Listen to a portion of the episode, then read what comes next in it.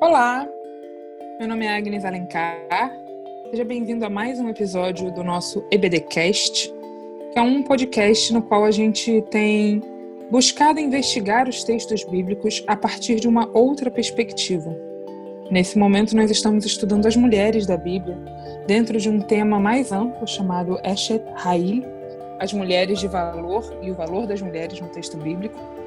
E hoje eu vou conversar com a Anete dos Santos e a Fernanda Azevedo sobre uma personagem do Novo Testamento que, a partir do encontro com Jesus, transforma não apenas a sua própria vida, mas a maneira que Jesus olha para o reino. Vamos juntos? Eu estou particularmente animada para falar sobre essa mulher.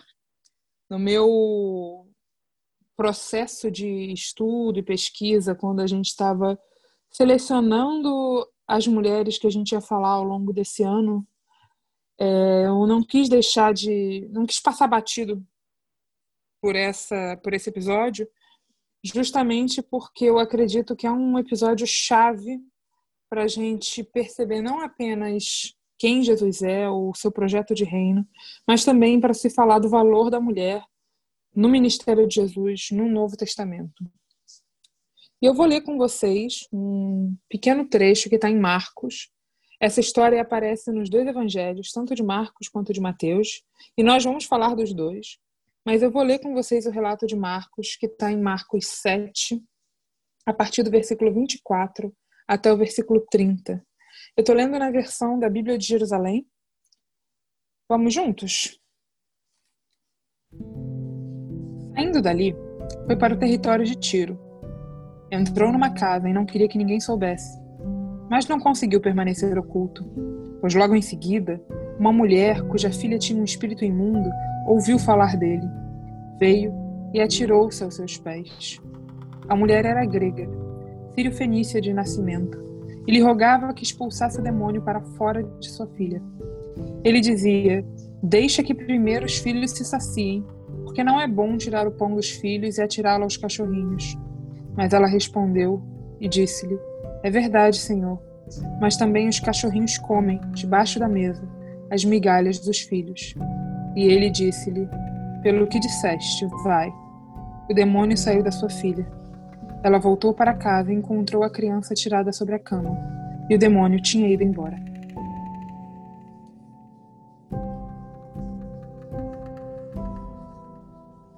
Quando você falou sobre esse próximo tema e eu encontrei uma um trabalho de conclusão de um mestrado apenas sobre o versículo da mulher cananeia, eu falei assim, gente, tem muita coisa nesse versículo, porque tem 120 páginas.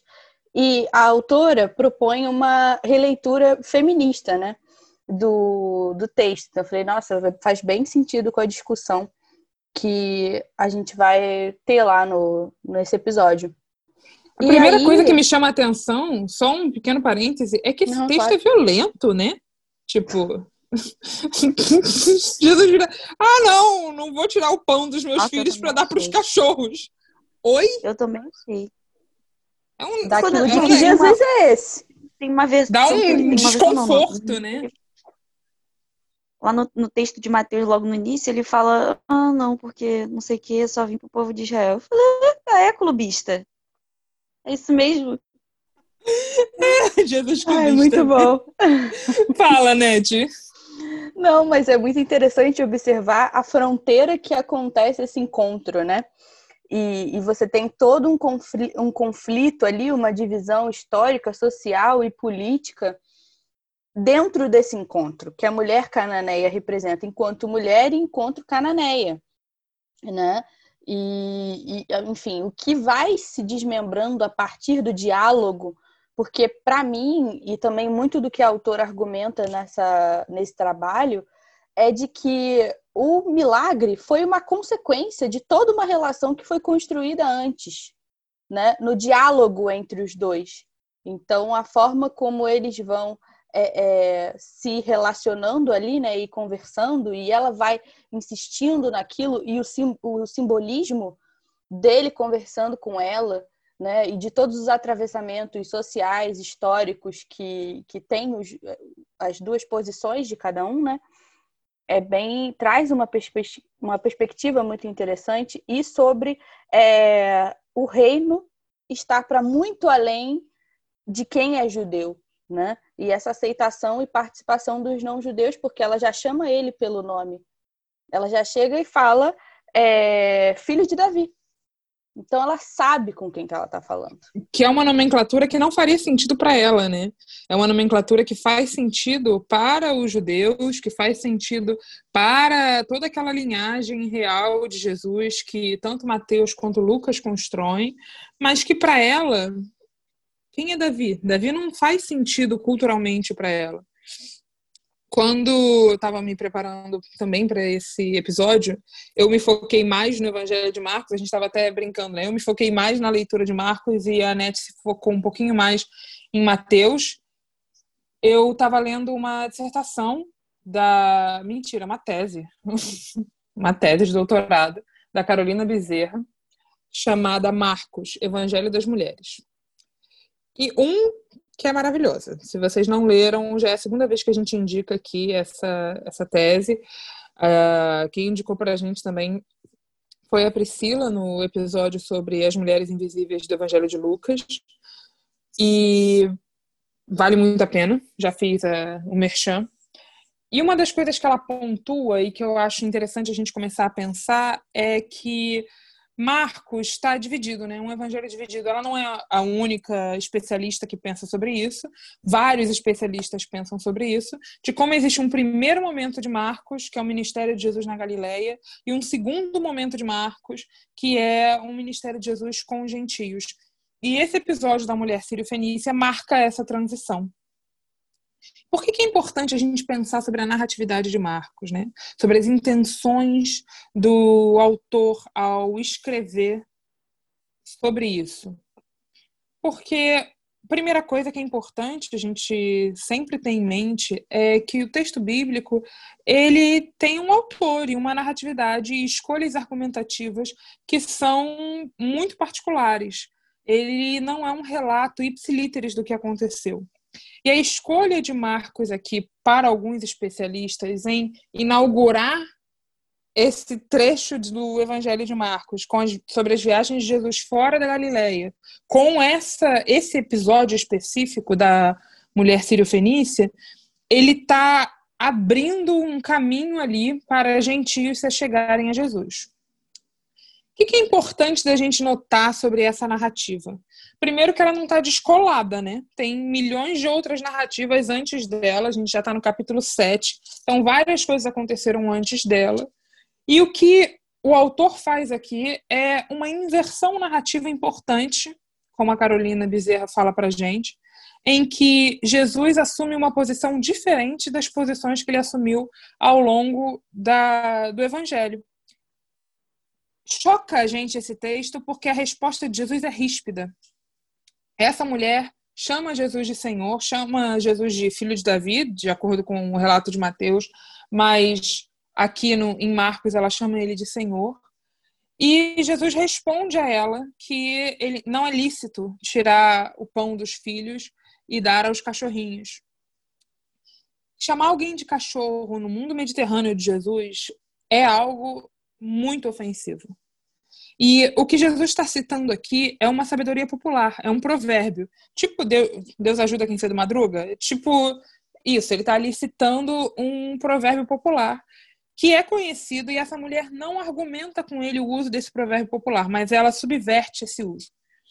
Quem fala sobre isso é a Ivone Heimer no livro Compaixão, Cruz e Esperança sobre a teologia de Marcos. Essa mulher pega aquilo que Jesus apresenta para ela como sendo um empecilho e transforma, traveste isso em, em uma tentativa de jogar luz a algo que não estava sendo visto dentro desse discurso de Jesus. Que é quem está embaixo da mesa, quem não está sentado à mesa. O que, que a gente faz com essas pessoas que não estão sentadas à mesa?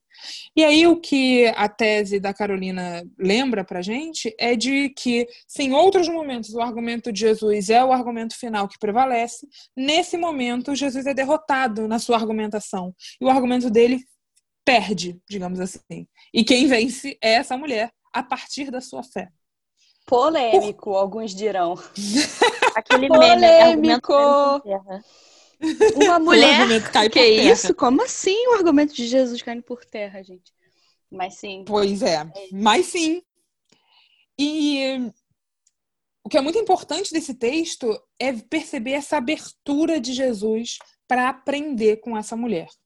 Isso eu acho que é, é crucial. É, Faz sentido. Fernanda, quer comentar alguma coisa?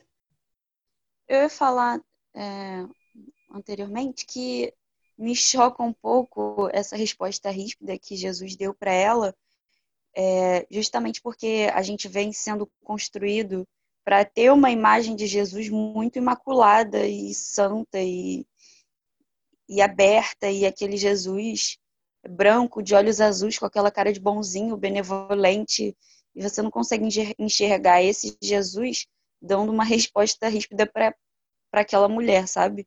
É engraçado assim como as imagens se contrapõem. É, e o outro ponto é que Jesus deu uma resposta para ela, mas ela não, ela não refutou, assim, ela refutou a resposta, mas ela não refutou o lugar dela na resposta que Jesus deu. Isso, sei lá, me, me deixa um pouco me, me inquietou, assim.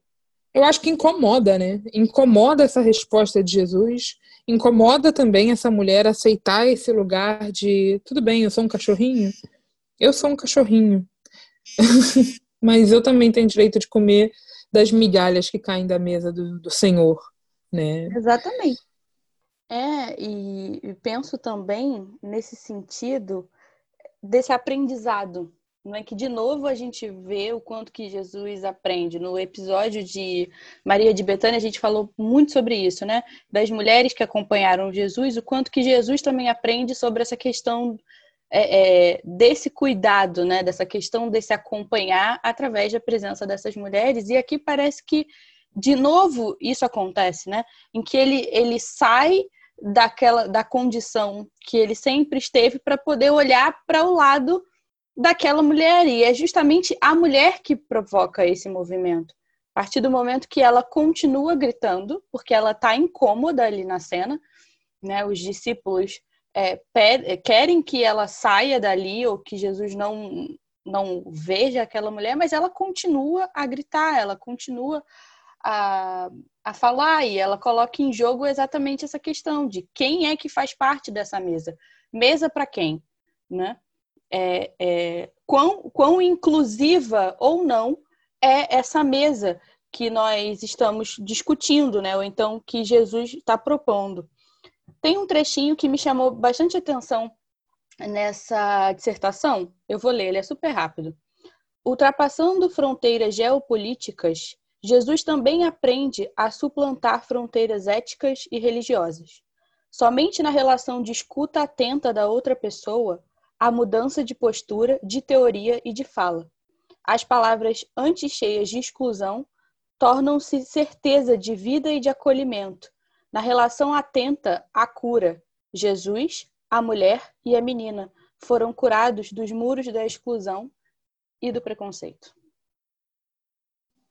Esse trecho está na dissertação de mestrado da Kátia Regiane Sassi, e o título da dissertação é Migalha versus Abundância de Pão, por um lugar à mesa, uma interpretação feminista de Mateus 15, 21 a 28. Que é o outro lugar onde aparece esse texto, né? Esse texto aparece nesses dois lugares.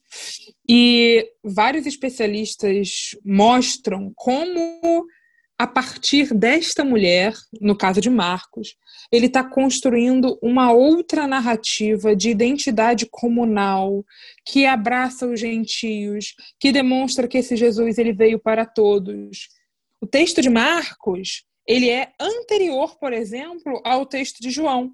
Então, quando João faz aquele louvor, aquele hino de João 1, capítulo 1, que ele fala: Veio para os que eram seus, mas os seus não receberam, mas todos aqueles que o receberam deu o poder de serem chamados filhos de Deus. Quando João está falando sobre isso, ele está falando isso e construindo essa narrativa de Jesus posteriormente a esses relatos de Marcos. Então, também esse, essa construção de identidade que abraça os gentios, que olha para quem está embaixo da mesa, o que está acontecendo nesse mundo, vai influenciar não apenas esse essa narrativa evangélica, mas vários outros evangelhos e teologias construídas a partir disso, inclusive a que nos inclui. Porque uma narrativa inclusiva do cristianismo nos inclui que não somos judeus. Eu não sou judia. Se Jesus tivesse ficado só para os judeus, isso não me abraçaria. Então, o que está acontecendo aqui nessa cena é muito bonito, porque é todo um projeto que está sendo também, de alguma forma, transformado. O projeto de reino de Jesus também estava aberto para esse tipo de aprendizagem e modificação. Porque talvez tenha sido essa mulher, esse encontro, que tenha mostrado a ele que o projeto dele de reino não era só para os seus, eu sei que a gente tem o costume de olhar para Jesus como se ele tivesse pronto. Mas se a gente acredita que Jesus também é 100% homem, é difícil a gente olhar para um ser humano que está 100% pronto. Eu não conheço nenhum. Jesus está nesse processo da vida, da vida cotidiana, humana, aprendendo também sobre Deus. E eu acredito que nesse trecho aqui, essa mulher, a sua coragem, a sua fé, ensinam a Jesus algo novo sobre Deus que talvez ele não tivesse prestado atenção até aquele momento, que é essa universalidade. A gente não está dizendo com isso que esse Deus universal já não estivesse presente em outros trechos, em outros textos bíblicos, em que a gente mostra, em que a gente vê em Deus essa preocupação com a salvação de mais povos do que apenas o povo de Israel. Jonas é um exemplo disso. Porém, esse momento aqui, desse encontro de Jesus com essa mulher, talvez tenha sido também uma inspiração preciosa para lembrar a Jesus que esse projeto de reino inclusivo é para todos e não apenas para os judeus. Eu gosto muito mais dessa perspectiva do que da perspectiva que eu sempre ouvi de que Jesus estava testando a fé dessa mulher. Como se ele fosse soberano e ele soubesse tudo de antemão. Acho que não. Acho que Jesus está aprendendo com essa mulher, assim como nós estamos aprendendo com essa mulher hoje. Nossa, e que maldade se ele estivesse testando a fé dela, porque a pobre da mulher estava com a filha endemoniada. Ah, vou fazer um teste aqui com você agora. Tipo, eu acho que enfim. Vamos é... ver se você tem fé mesmo. E aí a gente vê Exatamente. essa quantidade de gente no hospital que fica se perguntando: não, Deus está testando a minha fé. Gente, que isso? Não, Deus não faz isso, não. Não, também acho. É uma perspectiva muito maldosa da atuação de Deus. Eu acho que, enfim. É... E ele, e eu acho que essa interpretação é tão curiosa, né? Porque ela traz uma, uma um caráter humano de Deus, assim. Um caráter humano de, de, de, de Deus, não, de Jesus, perdão. Ela traz um caráter humano de Jesus, né? É, eu lembro que para mim era de Deus também, né? Porque quando eu era criança, eu ouvi... Deus é humano também em Jesus. Não, Agnes, então, eu não quero causar mais polêmica do que eu já tô. Essa parte aí vai ficar por sua conta, então. Ai, gente, eu compro a polêmica. e era muito confuso para mim quando eu via que Deus era, que Jesus era 100% homem e 100% Deus. E aí os exemplos que se traziam era sempre da aprovação dele, né, no deserto, onde ele passou fome e tal, e ficou recluso durante aqueles dias, e ali é, a humanidade dele estaria mais é, aflorada, né, digamos assim. E o resto dos, do, do tempo ele era o caráter mais é, mais ligado a Deus era sempre o que mais prevalecia, né? E aí quando a gente vê que é, Jesus, que era 100% Deus, pode ter aprendido com aquela mulher, sabe, algo algo relacionado ao divino, mas ele é 100% Deus. Sabe, tipo, o quanto, o quão confuso é quando a gente vai olhar para o caráter onisciente de Deus, por exemplo, que a gente sempre escuta, né?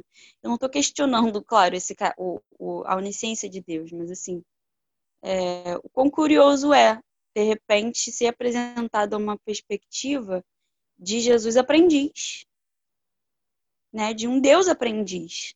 De um Deus que também, de alguma forma, é movido por esse encontro. Eu acredito que qualquer encontro nos transforma. A ideia de um Jesus que não se transforma pelo encontro, que não está aprendendo com as pessoas com as quais ele convive, aprendendo às vezes de maneira dura. Eu imagino que Jesus esperava que os seus discípulos orassem com ele quando ele estava na agonia do Getsemane. Mas isso não acontece. Então, também é Jesus se decepcionando ali. Jesus, quando chora por Lázaro, Jesus, quando está ali ao lado de Maria e Marta, ele está nesse processo do encontro da vida, aprendendo também. E o que a gente vê nesse texto aqui é que Marcos e Mateus escolhem colocar esse processo de aprendizagem de Jesus no encontro com uma mulher gentia, que estava fora daquela cultura, mostrando para a gente também que a palavra de Deus, que a gente pode aprender sobre a palavra e sobre o reino de Deus, independente de quem seja o emissário. Então, essa mulher considerada impura é ela quem, nas palavras da Carolina, ilumina a extensão do reino de Deus. Isso é muito bonito. E uma mulher sem nome, diga-se de passagem. Uma mulher cujo nome não foi preservado. E olha a quantidade de coisa que ela está nos mostrando aqui, né? É uma mulher sem nome, mas que fala. Tantas mulheres nos evangelhos, elas são sem nome e não falam. A gente não sabe o que elas estão sentindo, a gente só sabe o que chega para nós de tradição, o que alguém ouviu e colocou. Então, ela não tem nome, mas ela fala, ela pede, ela se coloca diante daquela posição, ela não questiona a missão de Jesus, mas eu acredito que ela também mostra para ele uma outra forma de viver essa missão e esse reino. É, eu acho que uma outra forma de pensar também que vocês estavam falando, né, dessa dessa questão de interpretar esse texto e ela continuar insistindo como uma pessoa que se manteve fiel, né, a partir da insistência, então não desistiu do, do de buscar a, a, Jesus, mas também de pensar a insistência dela como uma resistência e o quanto que é importante é, a gente ouvir e redirecionar o nosso esforço de ouvir a realidade de quem fala a partir de quem fala entendeu? Porque ela tá perfeito, perfeito. Então... E é por então isso que esse tema tá justamente no nosso bloco sobre fé da resistência. O que ela tá fazendo aqui é resistindo e a partir dessa resistência e desse lugar de fala, como você colocou, iluminando para Jesus outras possibilidades desse reino. Né? O grito, né? É, fala muito também, remete a gente até ao Êxodo, a esse grito de libertação, a esse grito de mudança, a esse grito de, de atividade em que esse Deus está também nesse processo de mudança. Ou seja, se você tem a coletividade né, e a minoria gritando e clamando e se fazendo escutar de certa forma, é, isso é revolucionário. Isso muda uma estrutura. Isso muda uma forma de ver o, o outro. Então, a partir do momento que Jesus é, é, não. Porque os discípulos falam, despede-a, manda ela embora, porque ela está incomodando. Então, a partir do momento que Jesus, é, é, mesmo confrontando de uma forma dura, ela, mas ele continua ali, a gente fala desse lugar, né? De você dar voz a quem tem que falar. E você escutar aquela pessoa e, e ali você vê a fé da, da pessoa. Né? Então, qual é a potência de fé da minoria, da periferia, da fronteira e que origina esse encontro. Na versão de Mateus 15, né? Mateus 15, 21 a 28, é, Jesus vira para essa mulher e ele fala: Grande é a sua fé, seja feito como queres. E essa palavra, né, colocada na boca de Jesus, me chama atenção também porque Muitas vezes nós hoje, cristãos, temos dificuldade de reconhecer a fé daqueles que creem de maneira diferente da nossa. E o convite desse texto, tanto para Jesus naquele momento no encontro com essa mulher, quanto para nós, é de reconhecer que as pessoas podem ter culturas diferentes, elas podem crer de maneira diferente e ainda assim ter uma fé tão grande ou maior do que a nossa. Porque Deus não é monopólio da nossa religião ou do nosso cristianismo. E, de alguma forma, eu acho que essa mulher também está, de algum, de algum modo, mostrando isso para Jesus. O Cristo não é monopólio dos judeus. E aí a, a Ivone Heimer, eu vou ler um trechinho, um parágrafo do livro dela, Compaixão, Cruz e Esperança, Teologia de Marcos, que está na página 134, é da editora Paulinas e é super fácil de comprar, caso você se interesse pelo Novo Testamento. E ela diz o seguinte: a mulher conseguiu fazer Jesus mudar de perspectiva, olhar mais abaixo. Ele precisava olhar a realidade da gente miserável que se alimenta de migalhas. Ela conhece os outros lugares para os quais o chama, de maneira argumentativa. Ele tinha consciência do pão, da mesa, das crianças. Contudo, era preciso ver mais. Perceber que também as migalhas são pão e alimentam. É preciso olhar embaixo da mesa e notar a vida que ali se desenrola. Eu acho isso muito forte. as leituras e pregações que a gente escuta ao longo da vida, eu ouso dizer que quando há um enfoque só no milagre, empobrece muito o texto. Porque, como eu disse no comecinho, tem todo um contexto que acontece antes do milagre, para que o milagre acontecesse. Então, esse processo de encontro que você é, é, trouxe, né?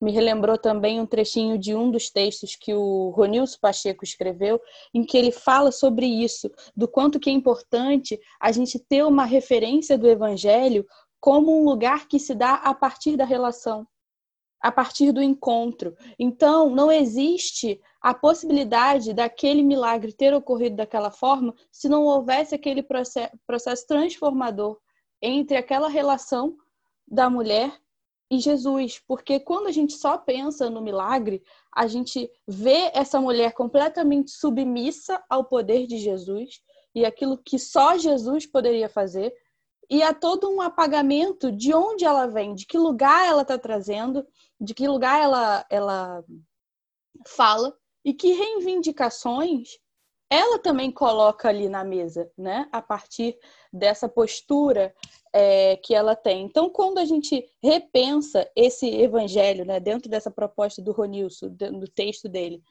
é, do lugar do outro, né, dessa abertura de si, a gente consegue olhar com mais detalhe essas características de uma verdade evangélica e de entender esse, esse, esse sentido do evangelho a partir dessa relação.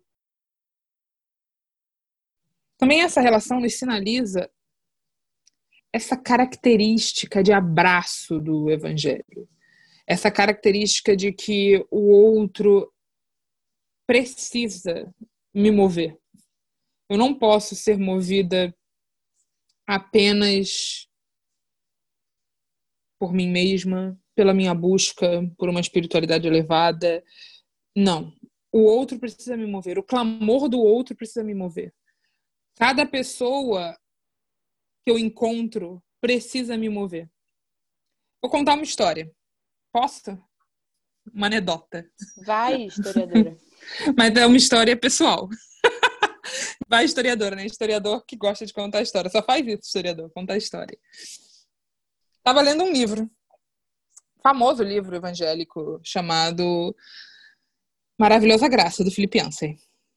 E estava no metrô chorando coisa que eu não faço, chorar no metrô.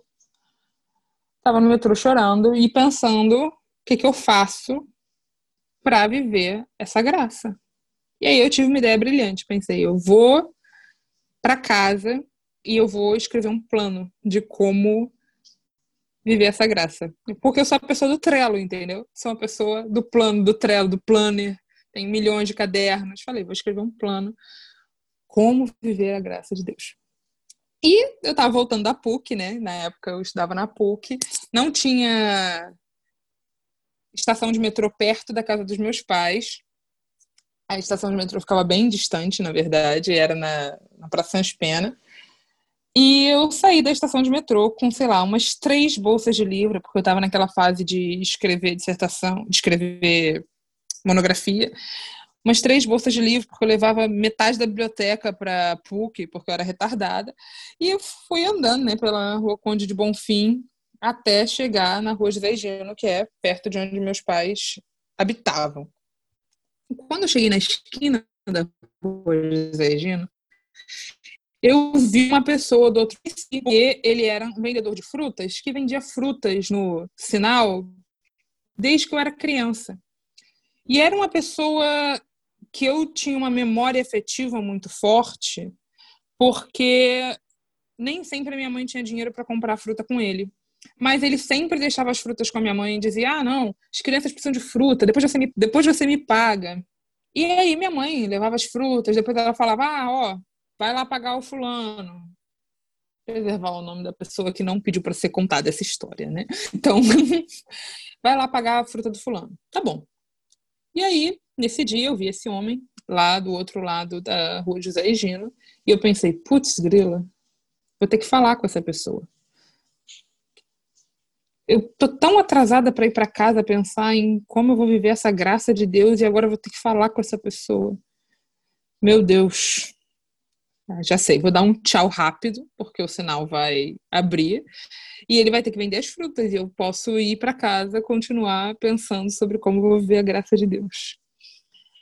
E eu tava com milhões de bolsas e pensei, não vai dar nem tempo de conversar com essa pessoa, porque também tô cheia de bolsa. Quando ele me viu, ele me abraçou. E eu fiquei assim, meu Deus, e agora? Como eu me livro dessa situação? Porque eu preciso ir para casa para viver a graça de Deus e escrever meu plano, que está aqui, ó, na minha cabeça. Minha amiga, que saudade! Há quanto tempo que eu não te vejo? E eu fiquei, inclusive, com uma sensação estranha de ser tão carinhoso comigo, porque eu não esperava nem que ele me reconhecesse. Que dirá que me chamasse de minha amiga e que fosse tão carinhoso? E a gente começou a conversar. E conversamos um tempão, assim. Claro que eu estava o tempo inteiro pensando em como eu tinha que voltar para casa para viver a graça de Deus, né? Num determinado momento, ele começou a falar da vida dele, de como ele estava triste, de como ele estava, na verdade, desesperado, porque a irmã dele tinha falecido e ele não entendia por que, a irmã dele tinha falecido. Ele que era doente, ele não estava conseguindo prover para a família dele, ele não estava conseguindo trabalhar, e ele começou a falar para mim como ele achava que Deus tinha cometido um erro de ter levado a irmã dele, que tinha sido um engano, que era para ele ter morrido e não a irmã dele. E foi super pesado ouvir isso e eu não sabia o que fazer, então eu disse para ele que eu ia orar por ele e ele ficou feliz de eu dizer que ia orar por ele. E eu já estava indo embora quando um incômodo assim chegou no meu coração, porque eu, na verdade estava dizendo isso para me livrar dele. E foi é, é, isso que eu senti naquele momento. Você está dizendo que vai orar por ele só para se livrar dele.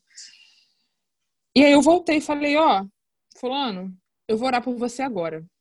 Eu botei as bolsas no chão, coloquei a mão assim no ombro dele e comecei a orar por ele. E ele desabou em lágrimas, a ponto de eu achar que ele ia cair na rua. E me abraçou e chorou e eu abracei ele também, mas passou, eu orei, me senti bem por ter orado com ele.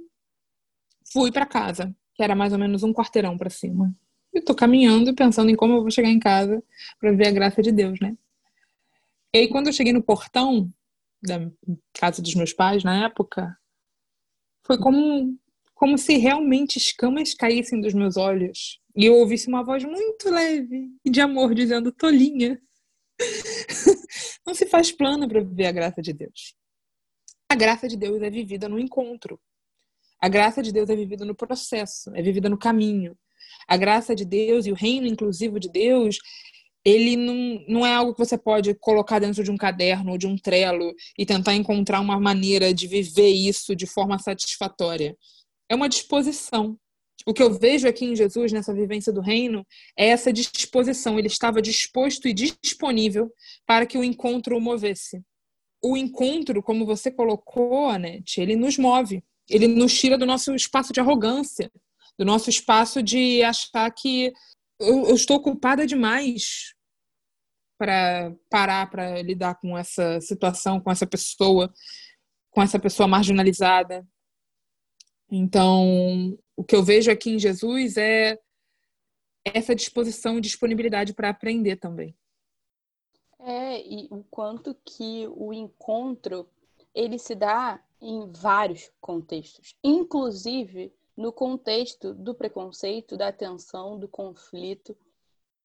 Passei muito tempo esperando que o meu encontro com Jesus se desse assim num momento marcante, em que eu tivesse que mudar toda a minha vida ou então uma série de coisas mas eh, esses encontros eles foram acontecendo, sabe? E, e, a minha, as minhas mudanças, os meus processos de transformação e de buscar mais isso vieram muito a partir do, do resultado disso, sabe? Em momentos em que eu estava muito fragilizada, em que eu estava ali naquela tensão, naquela zona insegura, né? E que o encontro é possível ali também. Então a gente pega uma mulher, mãe, sem nome, sem qualquer outra identificação. Nesse, Com uma filha região... também sem nome. Exatamente. Nessa região fronteiriça, então, ali, com o sofrimento dela, pelo contexto dela, e com o sofrimento da filha junto, né? E ainda assim existe esse encontro nessa fronteira, nesse lugar de preconceito, para questionar a gente: mesa para quem? Mesa de quem? Essa mesa Pão para quem, Como né? que ela é colocada? Ela inaugura, né, essa segunda parte do Evangelho de Marcos, e a gente vai ver, por exemplo, a segunda multiplicação de pães, que é já em território gentio. Então, essa mulher está ali recebendo esse pão, essas migalhas de Jesus naquele momento, como ela coloca, né? E a gente vai ver que o restante da caminhada de Jesus, a, a maneira como ele lida com os gentios muda também. E ele multiplica pão também nesse território gentil. Ele lida de maneira diferente aqui, a partir de agora, com esse outro, essa autoridade que se chocou com ele ali naquele episódio de Marcos 7. Eu gosto disso, gosto dessa vulnerabilidade de Jesus ao invés de um ser todo soberano que já sabia de antemão que aquela mulher queria muito alguma coisa, vou testar a fé dessa mulher para ver se ela realmente tem fé. Não, um homem que está ali disposto, disponível para se mover, para ser tocado, como foi tocado pela mulher é, com hemorragia, tocado aqui a partir do discurso dessa mulher que consegue subverter a narrativa a ponto de ela ganhar o papel principal de argumentadora e Jesus perder um argumento. Homens, está tudo bem perder um argumento, porque Jesus também perdeu um argumento. Está tudo em paz. Ai, KKK. exatamente. KKK. tá tudo em paz. A gente não precisa estar certo sempre. A gente, como cristão, a gente acredita que né, a gente está numa verdade soberana e acima de todo e todos. Inclusive, às vezes, acreditamos que a nossa verdade soberana está acima da vida, da vida de uma criança. Jesus nos mostra que não. Jesus nos mostra que a gente pode estar errado. E não tem problema. A gente pode alterar a nossa conduta a partir de um encontro com alguém que nos mostra: olha, tem vida acontecendo aqui embaixo da mesa, nas palavras da Ivone. Olha, reino de Deus também é isso, nas palavras da Carolina. Iluminando de alguma forma para Jesus aspectos que talvez ele não tivesse notado ou se endereçado até aquele ponto. E aí, iluminando para nós hoje como é que a gente vive a nossa religiosidade, a nossa espiritualidade, enquanto não estiverem todos à mesa conosco. A mesa é para todos. O reino de Deus é uma mesa aberta. É isso, eu acho que falar sobre mulher cananeia é repensar as nossas possibilidades, sabe? Principalmente enquanto mulheres, enquanto é, cristãs e, enfim, e olhar sobre para quem de fato isso tem alcançado, né? E como isso tem sido alcançado e dito para nós, assim é uma leitura bem transformadora. Aprendi bastante com ela. Tem um TED Talks do James Forbes chamado em português Compaixão na mesa de jantar, que ele conta que quando ele era criança, a mãe dele sentava na mesa e ela, antes de começar a refeição, olhava e perguntava: Todas as crianças já chegaram? Porque não era responsabilidade dela garantir que todo mundo estivesse na mesa. Era responsabilidade dos filhos garantir que todos os irmãos estivessem ali. Ele vai contando né, a história dele, de como os pais dele foram ensinando compaixão para ele. Então, mandavam ele fazer uma pequena boa ação. E, e ele é super fofinho, gente. Ouçam esse podcast, esse TED Talks, é muito divertido. E aí ele termina né, o, essa argumentação primeira e ele fala que ele acredita que Deus é assim também, como a gente quiser chamar Deus. E que ele acredita que quando chegar o momento de estarmos diante da nossa mãe eternal, ela vai nos perguntar: todas as crianças estão aqui? Porque nós temos a responsabilidade também de garantir que todos estejam sentados à mesa. A responsabilidade é nossa a partir do momento em que nós somos emissários de Deus, dessa compaixão, desse reino, desse projeto de Jesus. Tudo isso significa que nós somos responsáveis por garantir que todas as crianças estejam à mesa de jantar quando esse momento chegar. Ler a Bíblia, então, por esses por essas nuances, é questionar o texto de outra forma. E eu sei que nem sempre isso é confortável. Nosso projeto aqui é sempre propor provocações. Não é nossa intenção aqui apresentar respostas prontas, mas é nossa intenção, sim, gerar movimento e, de alguma forma, reflexões que talvez você não tenha feito ou não faria sob uma outra ótica. E é por isso que a teologia feminista é tão interessante, porque ela nos propõe olhar para esses textos bíblicos que sempre estiveram aqui, de uma outra de uma outra posição.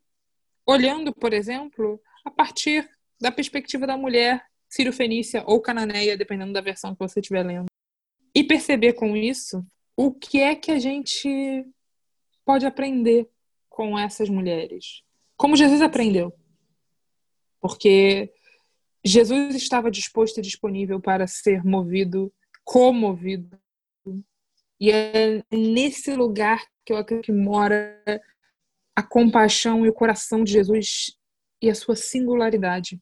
Não nessa onipotência, onisciência, é, esse ser invulnerável, mas ao contrário, na sua vulnerabilidade, na maneira como ele também abraça a sua dúvida, ok, eu não tinha pensado por esse lado, mas pensando por esse lado, a gente pode alterar a forma como eu tinha falado. Grande é a sua fé, reconhecendo naquela mulher uma fé que talvez ele não tivesse visto ou não esperasse ver ali naquela região fronteiriça.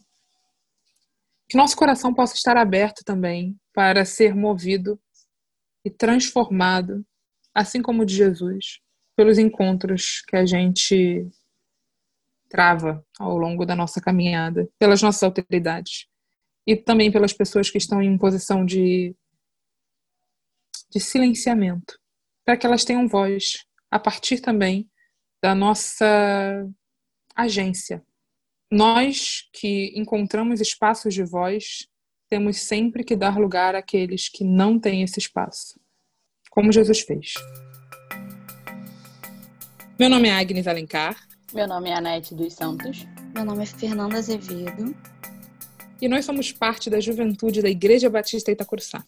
Esse podcast é parte de uma reflexão maior, como eu já comentei no início, que se chama Eshet Ha'il, o valor das mulheres e das mulheres de valor no texto bíblico. A cada semana nós temos lançado episódios diferentes sobre mulheres diferentes. Se você perdeu algum desses episódios, você pode ouvir qualquer um deles no nosso Spotify. Se você gostaria de participar de um dos nossos episódios, você pode me escrever ou escrever para a Juventude Itacuruçá no Instagram e contar pra gente como é que você gostaria de participar ou enviar uma mensagem pra gente a partir do nosso site no Anchor. E aí, quem sabe você não aparece aqui no nosso podcast. Bom, é isso. Beijinho, tchau, até o próximo podcast. Um beijo. Beijo, gente. Tchau, tchau.